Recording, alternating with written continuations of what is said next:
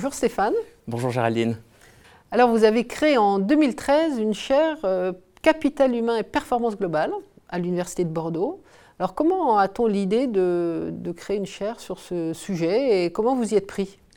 Alors en fait, on a tenté de, répondre à une commande, puisque euh, au tout début, euh, euh, il y avait une société de conseil qui était en relation avec le ministère de l'économie, et le chargé de mission pour Christine Lagarde, la ministre de l'économie de l'époque, en charge des, professions du, conseil, a créé un plan d'action pour essayer de développer la réflexion sur les immatériels d'une manière générale, le capital humain en particulier, pour euh, développer des méthodologies un peu plus consistantes de mesure et dans la perspective aussi de développer l'économie, puisqu'au fond les systèmes comptables ne sont pas très clairs hein, sur les immatériels. Mm. Alors c'est important, mais en même temps il n'y a aucune mesure, donc mm. euh, il faut essayer de mm. progresser sur ces questions. D'accord. Et donc l'objet général de la chaire, c'est de dynamiser de la recherche. Euh, quel est l'objet et quelles sont les thématiques peut-être un peu plus précises au sein de, cet objet capital humain? Alors il y, a une actualité hein, sur le capital humain. Il y a d'abord euh, depuis euh, maintenant très peu de temps, au fond 2000.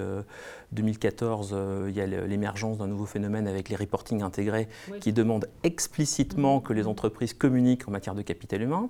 Depuis 2018, il y a maintenant une norme nouvelle ISO, mhm. euh, la 30414 de mémoire, mhm. qui parle de capital humain interne et externe.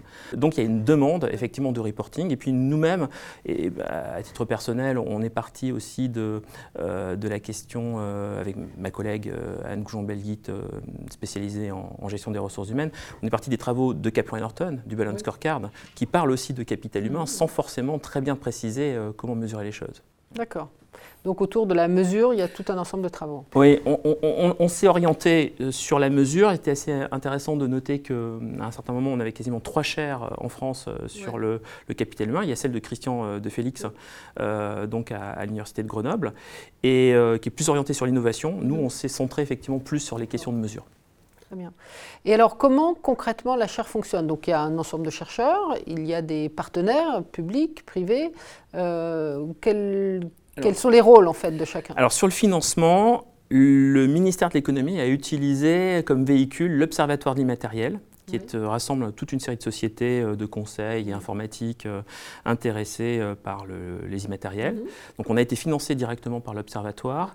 En parallèle, au début du mandat de François Hollande, il y a eu un changement de règles comptables et donc il fallait aussi un financement côté privé et c'est le groupe Altrad qui a apporté aussi la moitié du financement à la chaire. Et ensuite, de proche en proche, là très récemment, on a eu aussi un, apport du groupe EDF mhm. qui nous a demandé de travailler sur des sujets euh, un peu connexes euh, au capital humain, mais notamment qui intègrent euh, la notion de digitalisation. D'accord.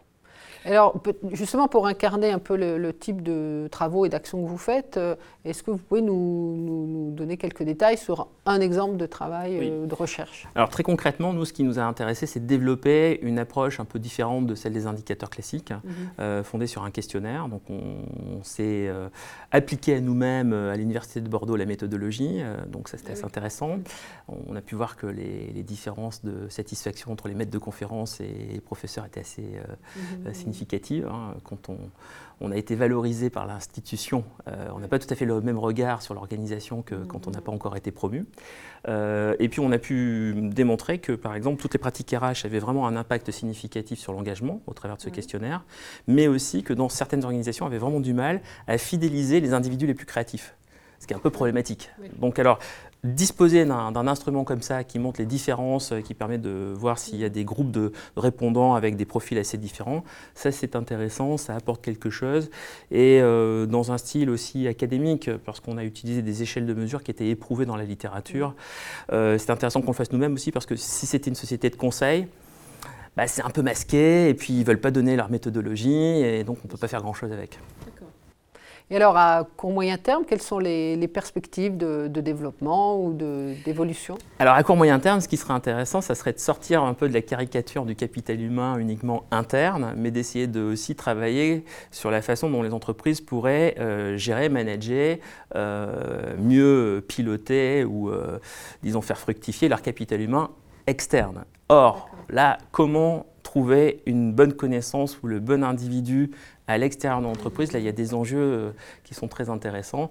Peut-être qu'ils pourraient s'appuyer aussi sur le, courant maintenant qu'on a détecté aussi grâce à un forum de toute une série de startups euh, qui sont en train de développer des nouveaux outils assez fascinants sur la façon de, manager le capital humain. Je, pense à Elamp, qui est la startup lilloise sur les compétences. Il y a aussi Ipipin sur les, talents cachés. vous avez Blixo sur le, niveau d'engagement des, des, salariés. Donc il y a toute une série de, startups très intéressantes, FNC aussi, sur mhm. euh, les profils de personnalité au sein des équipes. Et donc il y a une mouvance là qui est en train de se développer. Euh, et on voit aussi euh, apparaître des travaux maintenant sur la blockchain autour de ces outils numériques et du capital humain aussi. Parce que les salariés ou les consultants ou les intervenants externes mhm. sont porteurs en fait de capital humain. Pas qu'en tant que salariés. Très bien, mais de belles perspectives en tout cas. Merci. Je l'espère. Merci beaucoup. Merci Charline.